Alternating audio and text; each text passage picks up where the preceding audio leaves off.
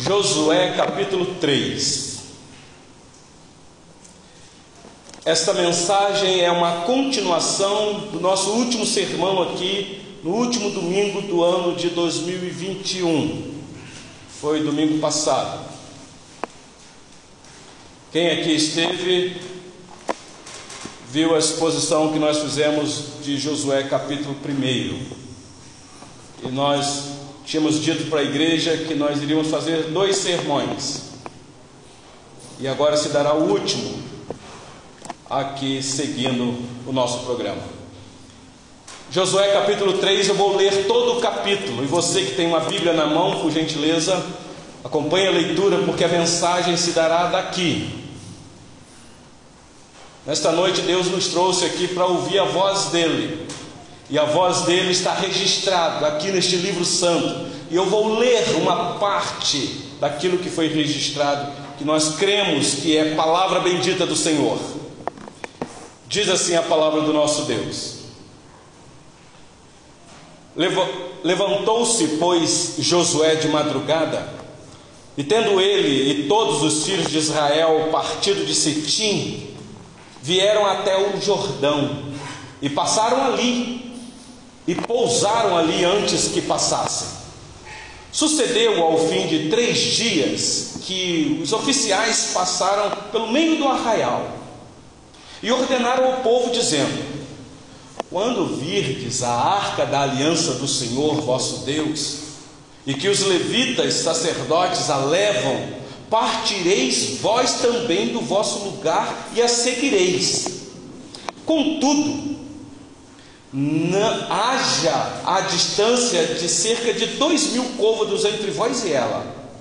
Não vos chegueis a ela, para que conheçais o caminho pelo qual haveis de ir, visto que por tal caminho nunca passastes antes. Disse Josué ao povo: Santificai-vos, porque amanhã o Senhor fará maravilhas no meio de vós. E também falou aos sacerdotes, dizendo: Levantai a arca da aliança e passai adiante do povo. Levantaram, pois, a arca da aliança e foram andando adiante do povo. Então disse o Senhor a Josué: Hoje começarei a engrandecer-te perante os olhos de todo Israel, para que saibam que, como fui com Moisés, assim serei contigo. Tu, pois, ordenarás aos sacerdotes que levem a arca da aliança, dizendo: ao chegardes à borda das águas do Jordão, parareis aí. Então disse Josué aos filhos de Israel: Chegai-vos para cá e ouvi as palavras do Senhor vosso Deus. Disse mais Josué: Nisto conhecereis que o Deus vivo está no meio de vós, e que de todo lançará de diante de vós os cananeus, os heteus, os heveus, os ferezeus, os girgazeus, os, os amorreus e os jebuseus. Eis que a arca da aliança do Senhor de toda a terra passa o Jordão diante de vós. Tomai, pois, agora doze homens das tribos de Israel, um de cada tribo, porque há de acontecer que, assim que as plantas dos pés dos sacerdotes que levam a arca do Senhor de toda a terra pousem nas águas do Jordão, serão elas cortadas, a saber, as que vêm de cima e se amontoarão. Tendo partido o povo das suas tendas para passar o Jordão, levando os sacerdotes a arca da aliança diante do povo, e quando os que levavam a arca chegaram até o Jordão e os seus pés molharam na borda das águas, porque o Jordão transbordava sobre todas as suas ribanceiras todos os dias da cega, Pararam-se as águas que vinham de cima. Levantaram-se num montão muito longe da cidade de Adã, que fica ao lado de Sartã. E as que desciam ao mar da Arabá, que é o mar salgado, foram de todo cortadas. Então passou o povo de fronte de Jericó.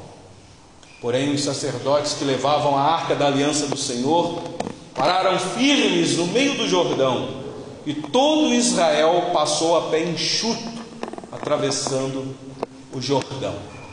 Até aqui, não feche a sua Bíblia, por gentileza, mantenha aberta. Eu gostaria nesse momento de convidar o presbítero Daniel que nos conduzisse em mais uma palavra de oração, rogando ao Senhor agora a iluminação para compreender a mensagem que será exposta aos nossos ouvidos nesse momento. Oremos. Pai bondoso, Pai de misericórdia, na tua presença nos encontramos neste momento para a despedida deste ano de 2020. Pedimos, Senhor, neste instante, que venha abençoar a vida dessa igreja, como tem abençoado, para que neste momento a pregação da tua palavra, Senhor, possa realmente chegar aos corações. Amém. Faça, Senhor, a tua bondade, tua misericórdia esteja na vida de cada um nesta noite, para possamos reconhecer realmente que se nós estamos aqui, é com a tua bondade e misericórdia. Amém. Senão não estaríamos. Abençoa agora a vida do pastor nesse momento, que vai expor a tua palavra, Senhor. Orienta que o Espírito Santo esteja orientando a vida dele, para falar, não falar dele, mas falar orientado por Cristo. Amém. E abençoa também aqueles que não vieram aqui e não estão aqui. Onde quer que esteja nesse momento, possa também estar recebendo a tua bênção, Senhor. E nós queremos, neste momento, agradecer por tudo aquilo que tem feito pela vida dessa igreja durante o ano de 2021. Nós agradecemos, Senhor, porque nós sabemos que sem Ti nada pode. Por isso, essa igreja só está sobrevivendo com o teu poder, com a tua misericórdia, com a tua orientação, com a tua bondade. Nós agradecemos por tudo que tem feito. E pedimos agora, Senhor, a tua bênção sobre cada um que está aqui, para que possamos caminhar diante de ti. Então, eu te pedimos agradecer por Cristo. Amém. Meus irmãos, este livro trata de como Deus cumpriu as promessas que fez a Abraão. Nós falamos muito isso aqui no último sermão. De como Deus cumpriu aquelas promessas que daria para a descendência de Abraão uma terra. E nesta terra seria o local de descanso do povo. Na verdade, quem conhece a história da peregrinação de Israel no Antigo Testamento e a posse que eles tiveram desta terra, na verdade não foi um descanso quando eles possuíram a terra. É só ler um pouquinho da história que nós vamos ver quantas lutas eles enfrentaram quando chegaram lá naquela terra. E ao se estabelecerem ali, nós podemos perceber que nunca houve descanso para aquele povo. Mas a promessa foi de que aquela terra seria uma terra de descanso para este povo. No último sermão que nós falamos aqui com os irmãos, que está aí no texto de Josué, capítulo 1, versículo de 10 a 18, eu não vou ler novamente, trata, meus irmãos, da preparação deste mesmo povo para atravessar o rio Jordão. Se vocês lembram, quem esteve aqui, Josué fortaleceu aquela liderança, dando uma palavra de ânimo, entusiasmando a liderança, mostrando para nós a importância de bons líderes na igreja. A igreja ou o povo de Deus carece de uma liderança saudável, qualificada para dar uma direção correta para o povo. Josué também assegurou ao povo de que Deus iria cumprir aquelas promessas feitas a eles, apesar das grandes dificuldades, o desânimo do povo, os inimigos e agora na frente deles o Rio Jordão, o grande e valente Rio Jordão. Mas Josué assegura os irmãos dizendo: confie, porque Deus é fiel para cumprir as promessas dele. E por último, nós falamos daquilo que Josué fez com o povo, chamando-os a uma unidade. Porque, meus irmãos, sem unidade o povo é facilmente vencido pelos seus inimigos. E aquele momento da travessia do mar, o povo precisava estar unido. Então ele faz um chamado às tribos, que vai ser ratificado aqui. E ele lembra lá de duas tribos e meias que estavam com problemas, que Moisés havia feito essas tribos prometer que estariam juntas. E Josué ratifica isso daqui, nós vimos no último sermão. Hoje eu quero falar com vocês do capítulo 3, 3 como, meus irmãos, vencer então essas dificuldades? Se existe um rio caudaloso na frente do povo, como vencer esta grande dificuldade? O texto que eu acabei de ler com vocês, meus irmãos, fala exatamente da travessia do Rio Jordão por este povo. E como eu disse semana passada, meus irmãos, não era um córregozinho, você já deve ter visto na leitura. E também não era um povo, um punhado de gente amontoado na beira do rio, era muita gente. Os estudiosos dizem que era mais de um milhão de pessoas, entre crianças, idosos, deficientes e por aí vai. Então não era uma travessia qualquer. Aqui, meus irmãos, esta impossibilidade do povo com o Rio Jordão, o Rio Jordão aqui é um símbolo que este povo irá experimentar de uma ação poderosa do Senhor dos Exércitos, de Deus, um símbolo de vitória, que somente é encontrada em Deus quando as grandes dificuldades aparecem. Somente em Deus. Não é Josué, não são os sacerdotes e nem é a arca da aliança. Mas Deus é um símbolo da vitória que só Deus pode trazer para o seu povo. Meus irmãos, todos nós, todos nós sem exceção, encontramos muitas barreiras, muitas, variadas em família, nós enfrentamos muitas dificuldades, grandes problemas que se levantam na nossa casa. E problema muitas vezes que você olha e diz assim: Olha, é impossível conseguir resolver isso aqui. Do jeito que a situação vai, eu falo isso com experiência como pastor dessa igreja. Como durante o ano pastoreando esta igreja, conversando com irmãos, com familiares, problemas e mais problemas. E às vezes a gente junto sentia que o problema não dava para resolver, não dava. Então, meus irmãos, esse mundo que nós aqui estamos, nesta peregrinação diária que o Senhor nos concede, meus irmãos, nós sabemos que os problemas vêm para mostrar que a nossa morada não é aqui. De vez em quando eu penso que é o Senhor Deus que levanta problema mesmo na nossa vida para dizer: olha, desapegue das coisas desse mundo, desapegue de você mesmo ou de você mesma. Entenda o desapego, meus irmãos. É você não ter alta confiança, é você saber que os problemas irão ser levantados e você não terá capacidade por você de resolvê-los.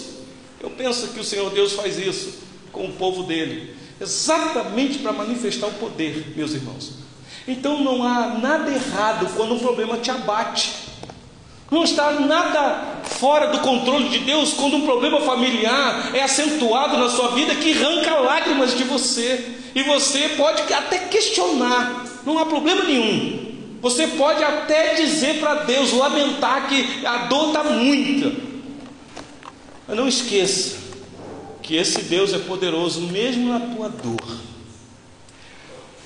Exatamente porque nós estamos peregrinando neste mundo. Não somos daqui, meus irmãos. Lendo engano quem acha que adquiriu a sua casa própria e agora você vai ter descanso nesta vida.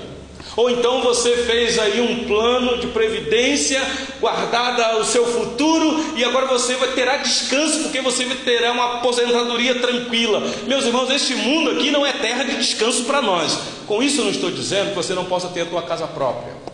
Eu não estou dizendo que você não possa fazer um plano de previdência para assegurar o teu futuro, o seguro, a, a segurança da sua família. O que eu estou dizendo é que esta terra aqui não é terra de descanso. Como Canaã, quando esse povo entrou lá, não era uma terra de descanso.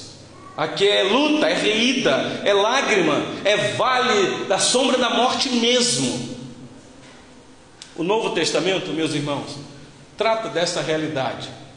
A peregrinação do povo de Deus no passado, Israel, lá no deserto, e a entrada desse povo ocupando aquela terra, são apresentados para nós, meus irmãos, exatamente como figuras, ilustrações, tipos da nossa peregrinação aqui nesse mundo.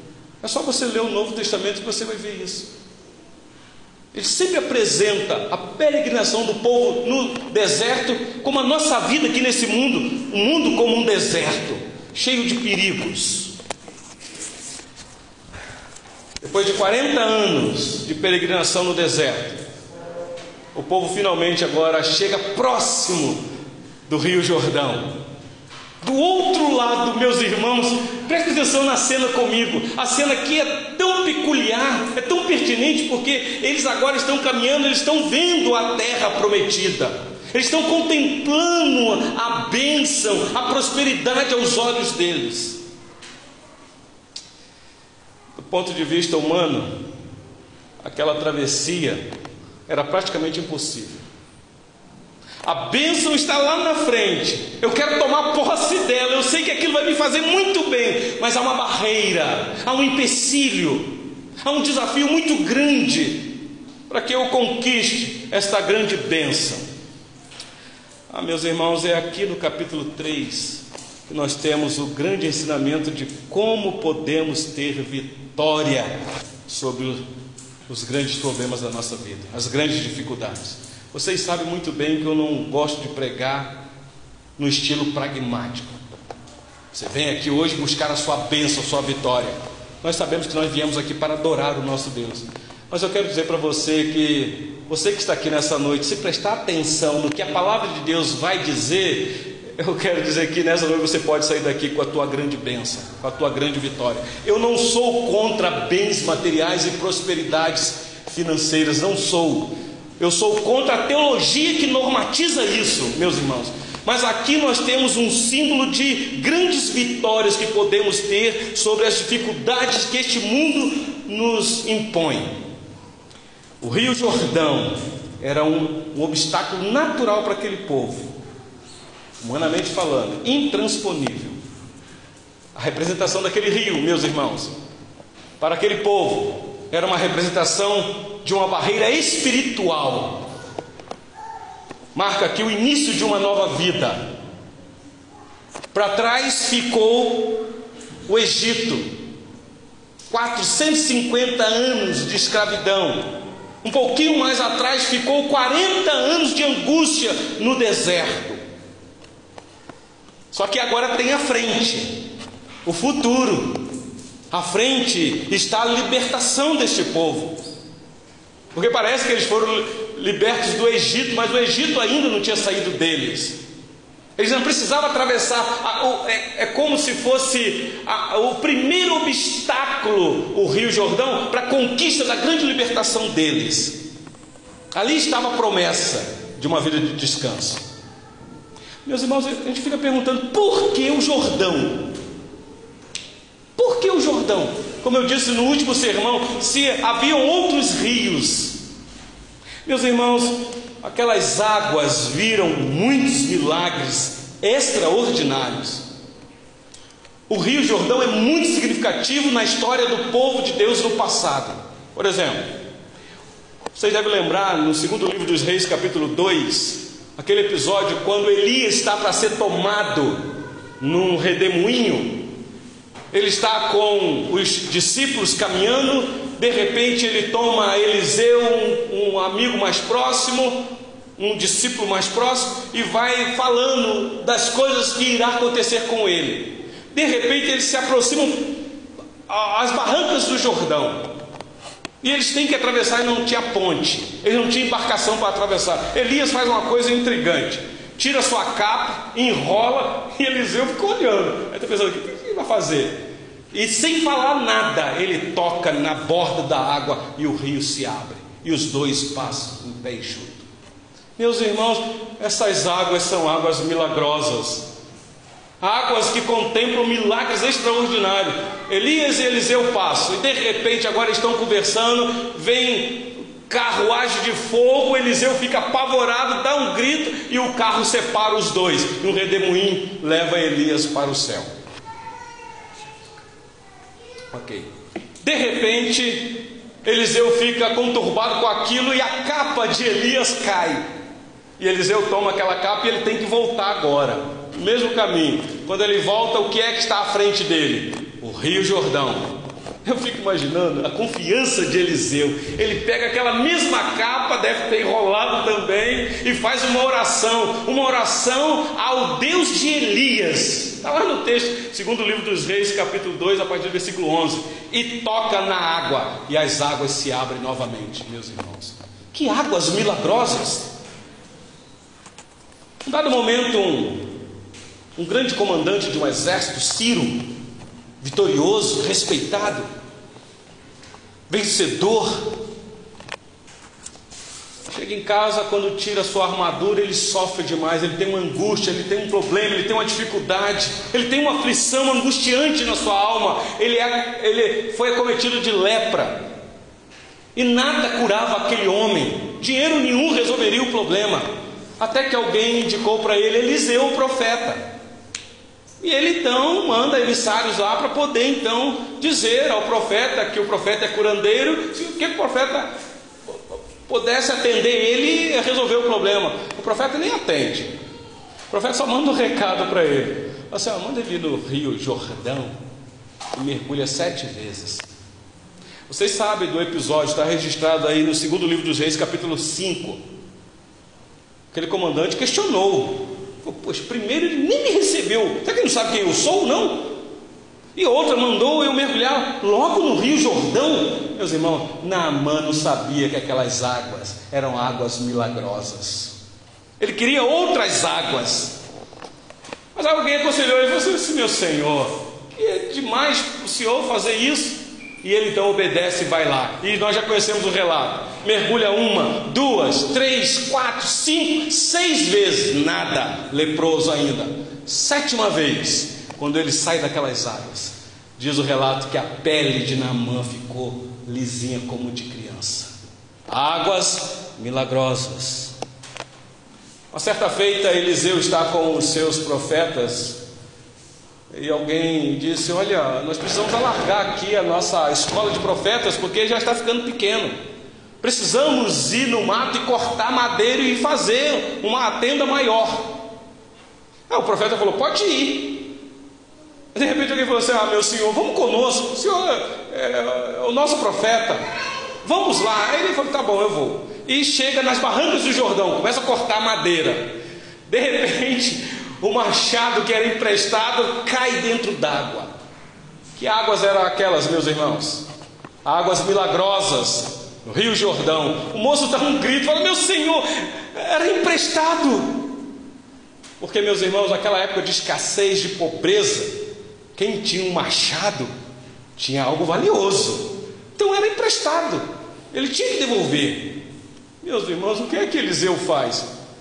Não pensa que o pastor disse aqui que poderia ser o último sermão dele, que o pastor está maluco, porque esse relato é bíblico, meus irmãos. Não é inventação da minha cabeça, não. Depois vocês podem ler lá no segundo livro dos Reis, capítulo 6.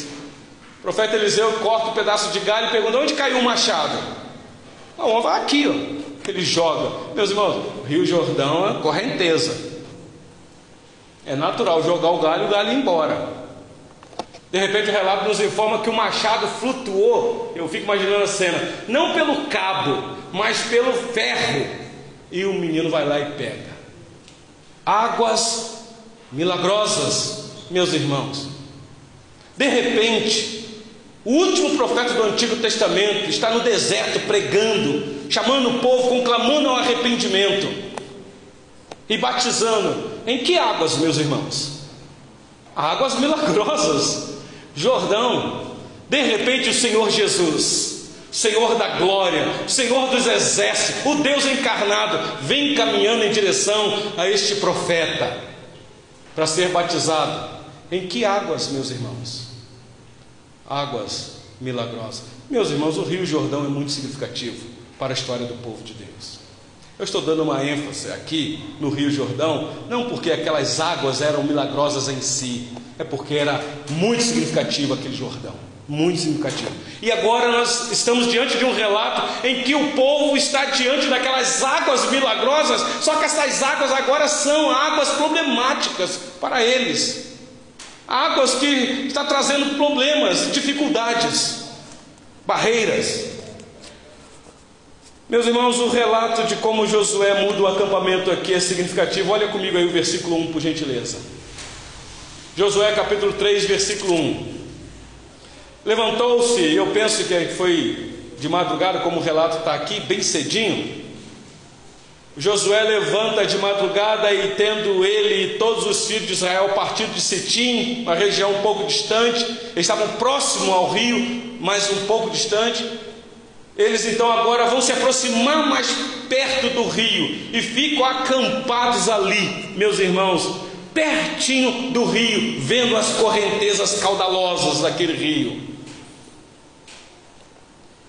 Jericó está do outro lado. É interessante que Josué conduz o povo e faz um acampamento próximo ao rio, de frente com a cidade de Jericó. Jericó, meus irmãos, é uma barreira depois da travessia. Jericó é inimigo, é adversário.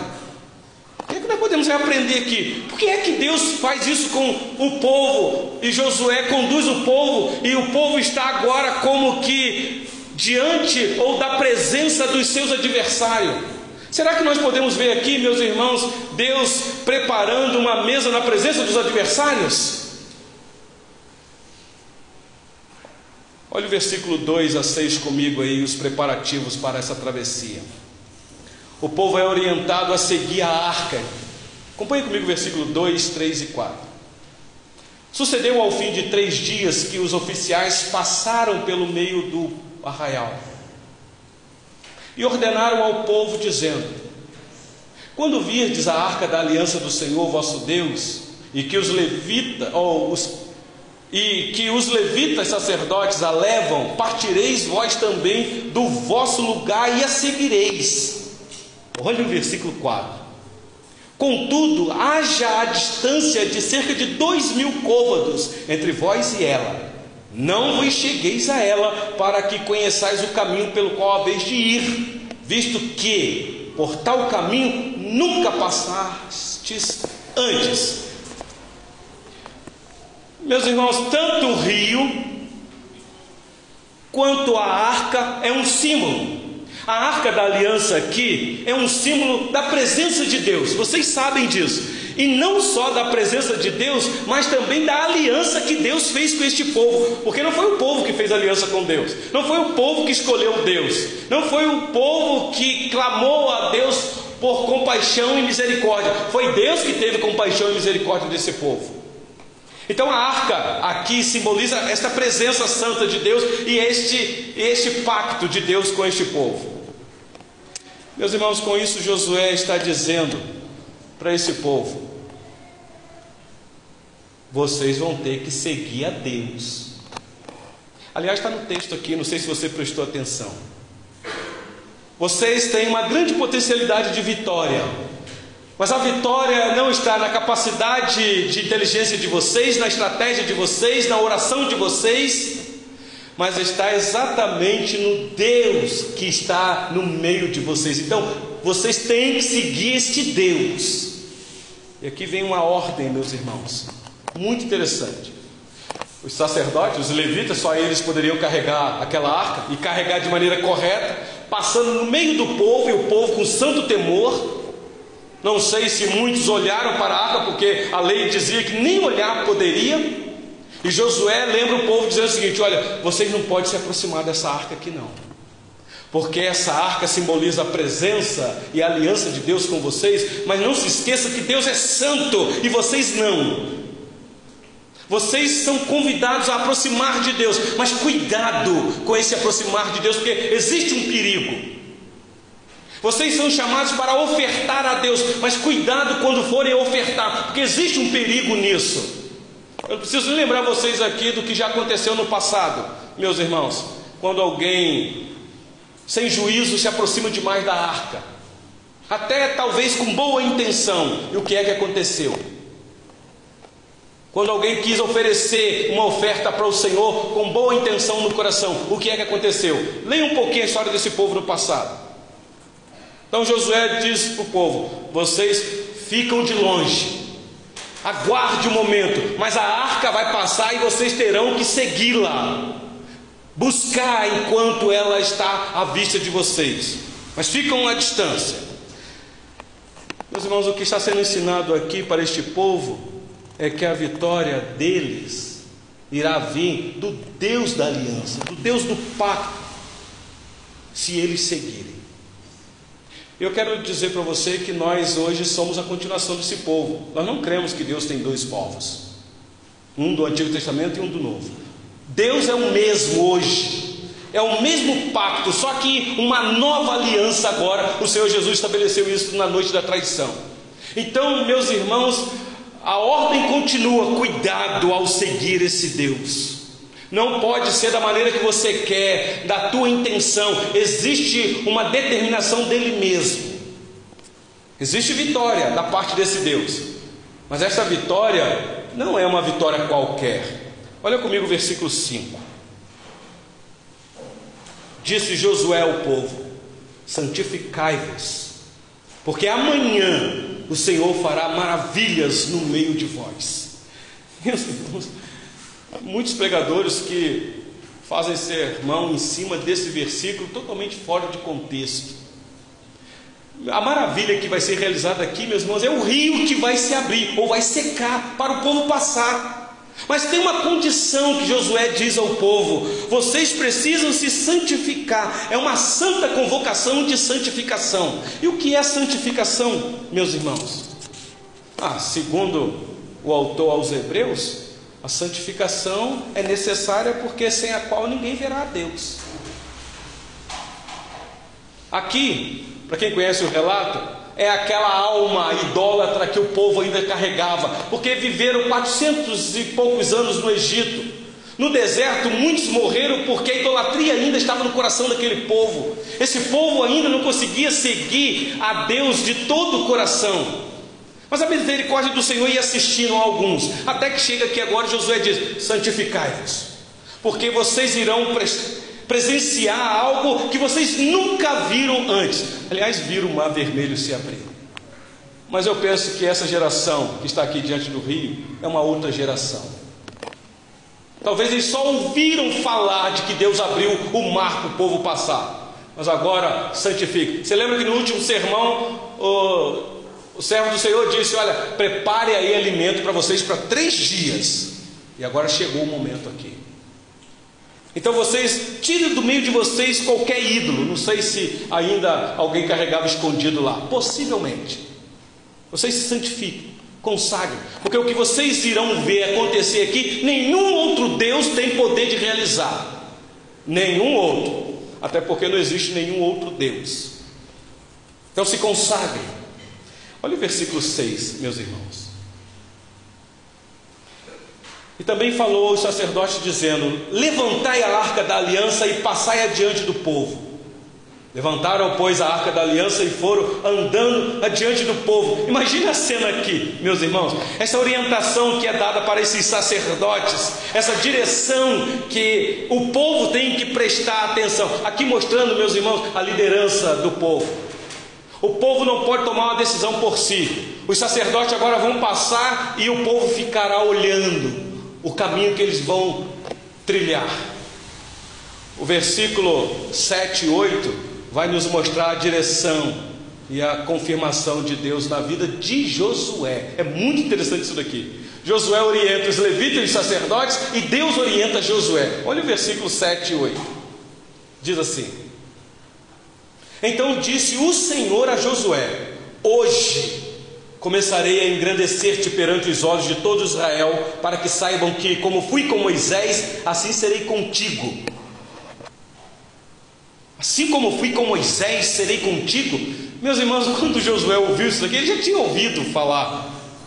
Moisés, servo do Senhor, é morto. E ele ficou desanimado, e o Senhor Deus disse: Josué, erga-te, Josué, levanta-te.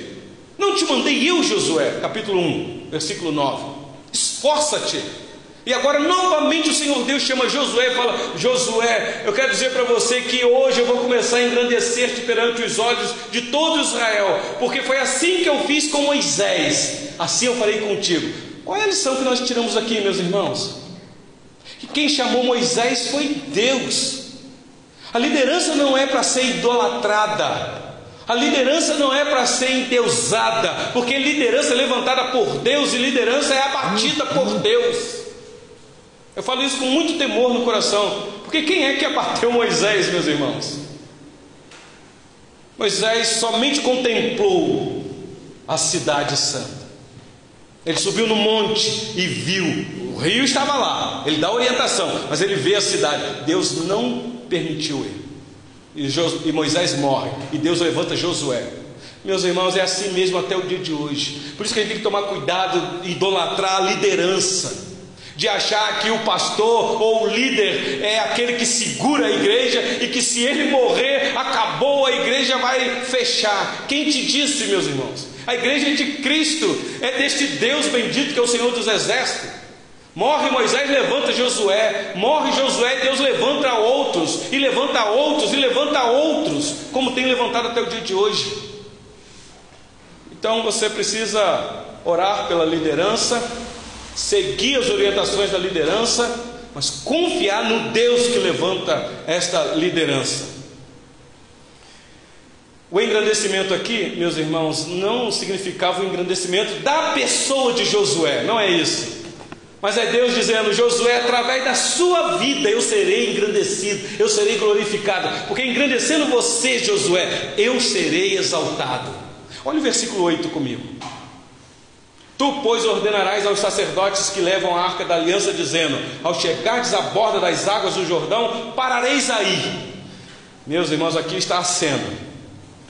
A liderança muitas vezes é chamada para suar a camisa, para correr risco, para se desgastar, para mudar a agenda.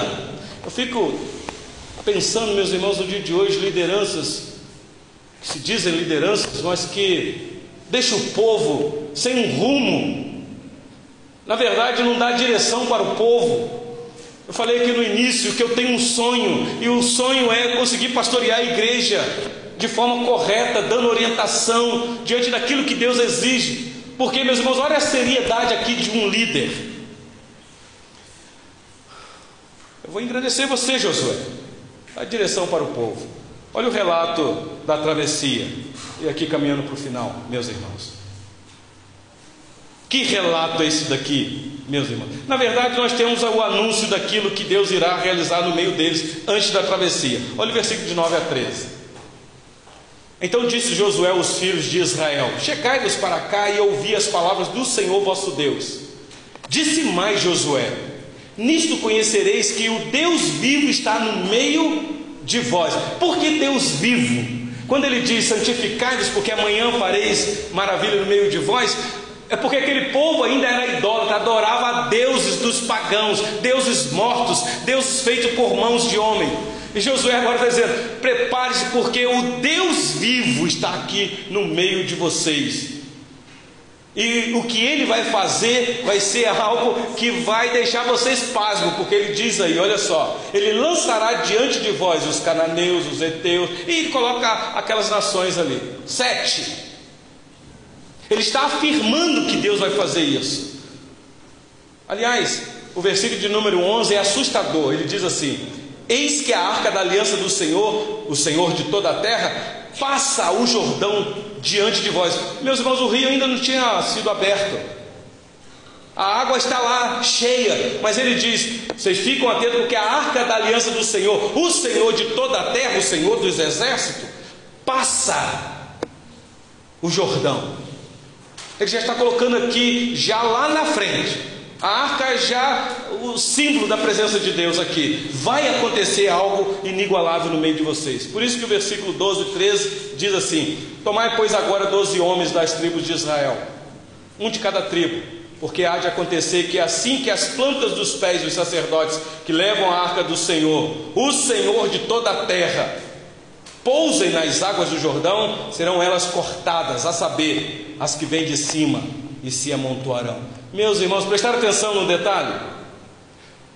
A grande responsabilidade da liderança chama os sacerdotes e diz: Olha, se aproxima do rio, rio caudaloso, está cheio, mas coloca o pé lá. É interessante, porque para Moisés ele pediu para tocar o cajado, mas na verdade o que abriu o mar lá atrás não foi o cajado de Moisés, foi aquele vento que veio contrário a noite toda e abriu as águas. Moisés foi um instrumento. Só que agora aqui a estratégia é outra da parte de Deus. Coloca os pés. Porque quão formosos são os pés dos sacerdotes. Coloca os pés nas águas. Então agora vai vir um relato da travessia, meus irmãos, deste rio. dessas águas, águas milagrosas. Versículo de número 14. Tendo partido o povo das suas tendas para passar o Jordão, levando os sacerdotes a arca da aliança diante do povo, e quando os que levavam a arca chegaram até o Jordão e os seus pés se molharam na borda das águas, e aí vem uma observação aqui, um colchetes ou um parênteses, dizendo que o Jordão transbordava sobre todas as ribanceiras, todos os dias a cega, a cega aqui é a época da colheita, pararam-se as águas que vinham de cima, levantaram-se no montão, hum, preste atenção nesse detalhe, meus irmãos, muito longe da cidade de Adã, que fica ao lado de Sartã, e as que desciam ao mar da Arabá, que é o mar salgado, que é o mesmo mar morto, foram de todo cortadas. Então passou o povo de frente de Jericó. E o versículo 17 diz: Porém, os sacerdotes que levavam a arca da aliança do Senhor pararam firmes no meio do Jordão, e todo Israel passou a pé enxuto, atravessando o Jordão. Detalhe aqui, meus irmãos. Aqui está esse relato extraordinário deste grande milagre no meio do povo. Então, os sacerdotes obedeceram, eles colocaram o pé, e diz o relato aqui que as águas pararam, as águas que vinham de cima. Meus irmãos, se o rio estava, às vezes você pensa assim, não, é um rio igual. que chama esse rio que a gente tem aqui? Não aqui de Betim, mas rio. É, meus irmãos, é um rio extremamente largo. E já estava cheio, tinha transbordado, então você pensa, o sacerdote tinha que confiar no local que ele ia colocar o pé, que não era fundo, porque havia lugares muito fundos neste rio, que não dava para passar. De repente as águas se secaram, e os estudiosos nos informam que as águas de cima secaram, mas não secou assim igual abriu o mar vermelho e as águas fizeram igual um muro. É, essa cidade aqui, próxima a essa cidade, os estudiosos dizem que é a 20 quilômetros a distância acima, as águas pararam lá. E lá se formou um paredão, e o rio veio secando, secando, 20 quilômetros até onde o povo estava. E não só isso, ele continuou a secar, secar até onde ele deságua, que é o Mar Morto. E ficou aquele local propício para a travessia daquela montoeira de gente. Por isso você entende a quantidade de pessoas para passar com muitas dificuldades atravessando aquilo ali. E pasmem vocês, qual foi a recomendação para a liderança? Vocês vão entrar no meio do rio e parem ali até o povo todo passar. Meus irmãos, que relato esse daqui? A gente fica pensando, isso aqui tem alguma coisa a ver com a gente, especialmente faltando poucos minutos para um ano que está para por vir? O que isso tudo aqui tem a ver com a gente, meus irmãos? A gente olha para o Antigo Testamento e vê isso aqui, pastor, é um relato histórico. É, pode até ter acontecido, mas isso teve a lição para aquele povo lá no passado. Isso não tem nada a ver com a gente hoje. Ledo engano, meus irmãos. Se nós tomamos este livro aqui como a palavra de Deus, os 66 livros, então tudo que foi escrito para o nosso ensino foi escrito. Qual é a conclusão que nós podemos chegar aqui, meus irmãos, para nós? As lições são bem óbvias do texto. Eu não sei você, mas aqui, meus irmãos, nós podemos ver que sempre devemos seguir a direção dada por Deus, mesmo em meio às aflições, mesmo em meio às grandes dificuldades, porque a nossa tendência, quando há algo muito difícil de se enfrentar, é de vir o desânimo. Perdemos a vontade de ler as Escrituras, de orar, de participar da, da reunião solene, fugimos da ceia do Senhor. Por quê? Ah, pastor, você não tem ideia, o problema é que eu estou enfrentando. Eu não tenho forças. Não, mas você não tem mesmo. Mas e a obediência de você continuar a seguir a direção que Deus dá? Aí você pode dizer assim: não, pastor, eu estou seguindo, estou seguindo a Deus em casa. Bom, então você já entrou naquele movimento dos desigrejados, que não precisa mais da igreja. Em casa você segue a Deus sozinho. Vocês prestaram atenção, meus irmãos, que a liderança aqui é muito significativa? Quem é que dá a direção para o povo? Então o povo precisa de líderes que orientam, não líderes que vão dominar o povo, que vão ter sorte da ganância do povo, mas líderes que são amorosos, eh, que são cuidadores, hospitaleiros, líderes que se dispõem, que se desgastam, líderes que sofrem e choram junto com aqueles que sofrem. Então está aqui, meus irmãos, uma grande lição de seguir a Deus mesmo nos momentos de dificuldades. Você que está aqui, eu não sei como é que foi este ano. Quantas vezes você falhou em seguir a Deus exatamente porque as dificuldades te impediram? Segunda lição que nós podemos tirar desse texto, meus irmãos, está óbvio no texto a necessidade de santificação. Me parece, meus irmãos, que Deus não vai agir no nosso meio se não houver santificação do povo é pertinente, importante e urgente a santificação. Eu, eu, não sei se você sabe o que isso significa, o que é santificar-se, o que é você se separar da deste mundo que está aí, que nos induz, nos impulsiona a viver uma vida na idolatria. Idolatria, meus irmãos, não é ter um ídolo feito pelas mãos de alguém, é você ter um ídolo no teu coração e isso te controla pode ser a tua própria vida, pode ser a tua família, pode ser o teu dinheiro, o teu filho. Todos nós temos ídolos no coração, como disse Calvino, o nosso coração é a fábrica de idolatria. Então santifique-se, porque o agir de Deus no nosso meio, meus irmãos, é necessário essa santificação, sem a qual Deus não vai agir. Povo, Deus é poderoso para abrir o rio, mas santifique-se antes. Meus irmãos, eu tenho um sonho de ver um grande avivamento na vida dessa igreja, um grande despertar espiritual na vida dessa igreja, para que essa igreja faça a diferença nessa cidade, não para aparecer, meus irmãos, mas para ser relevante para este mundo que caminha para o inferno. Mas às vezes a gente fica pensando assim, meu Deus, se essa igreja não existir mais aqui nessa localidade, eu tenho para mim que nem os membros sentirão falta. Claro que eu sei que vocês sentirão. Mas eu me preocupo, meus irmãos, é uma preocupação santa, porque preocupação é algo que não deveria haver no nosso coração, de que nós temos vizinhos aqui que às vezes escutam os louvores que não são crentes.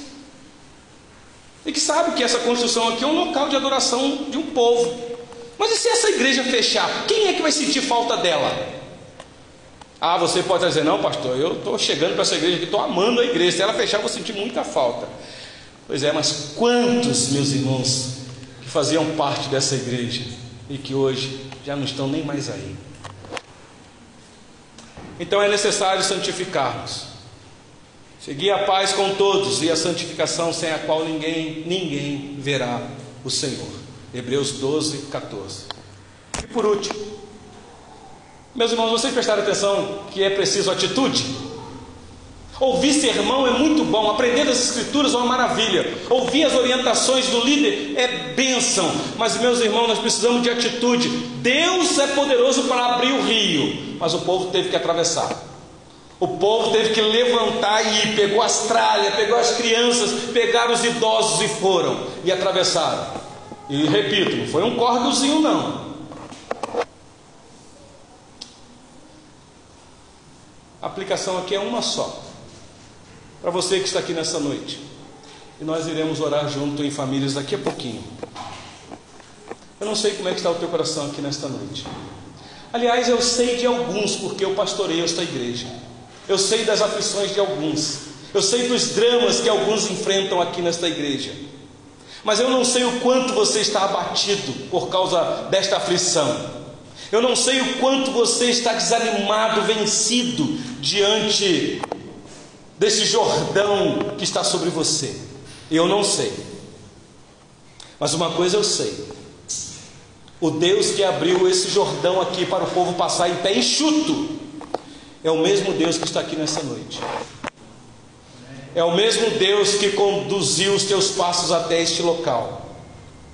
É o Deus do passado, é o Deus de hoje e será o Deus de sempre. Ele é o Deus Todo-Poderoso. Ele não mudou, meu irmão e minha irmã. Qual é a tua dificuldade? O que é que você espera ou que você visualiza lá na frente, no ano de 2022, que já está próximo? Qual é a dificuldade que você vem enfrentando que você gostaria de, de, de passar, de atravessar? O que é que você gostaria de resolver na sua vida? Que Jordão você queria que abrisse diante de você? Meus irmãos, prestar atenção aqui. Obedeça o princípio da palavra de Deus. Aqui são princípios estabelecidos. Deus poderia muito bem levar o povo lá para perto e abrir o Jordão para o povo passar, mas quantos princípios, quantos detalhes. Faça isso, faça isso, liderança, passa a arca, faça isso, põe o pé, liderança, fica aí dentro do rio, enquanto o povo passa. Quantas orientações, meus irmãos, nós temos a palavra de Deus, quantos princípios, quantas orientações para vencer as grandes dificuldades. E nós perdemos tempo ouvindo baboseira, não medita nesta lei dia e noite, não tem prazer nesta lei, não obedece esta lei. Como é que você quer que o Jordão abra diante de você? Por isso é que muitas vezes nós sofremos, meus irmãos.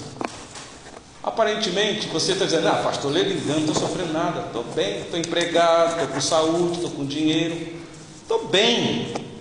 Ah, você está bem? Então aqui é a tua terra de descanso.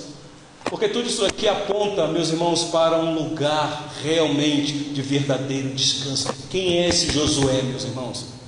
Cristo, o Senhor da nossa igreja. Você tem obedecido a esse Jesus? Você crê que lá na frente tem uma Canaã celestial te aguardando? Então obedeça os princípios, porque você pode experimentar as benesses dele já aqui, hoje. Vamos ficar sobre os pés? Meus irmãos. O ano velho está indo embora, o ano novo se aproxima. Eu quero convidar a nossa querida irmã Efigênia que nos auxilie num louvor ao nosso Deus. O hino de número 373. Nós iremos entoar este hino e depois nós teremos um momento de oração, de intercessão e esta oração, meus irmãos, é uma oração em família. Você que está próximo à sua família aí, a gente sempre conclama a igreja a se unir mais nesse momento em oração. E há momentos, meus irmãos, que por uma causa é necessário até se ajoelhar. Como disse o apóstolo Paulo, por esta causa me ponho de joelho. Eu não sei se você dá conta disso na hora que nós formos orar, mas precisamos, meus irmãos, orar ao nosso Deus. Então vamos entoar este hino de louvor ao Senhor.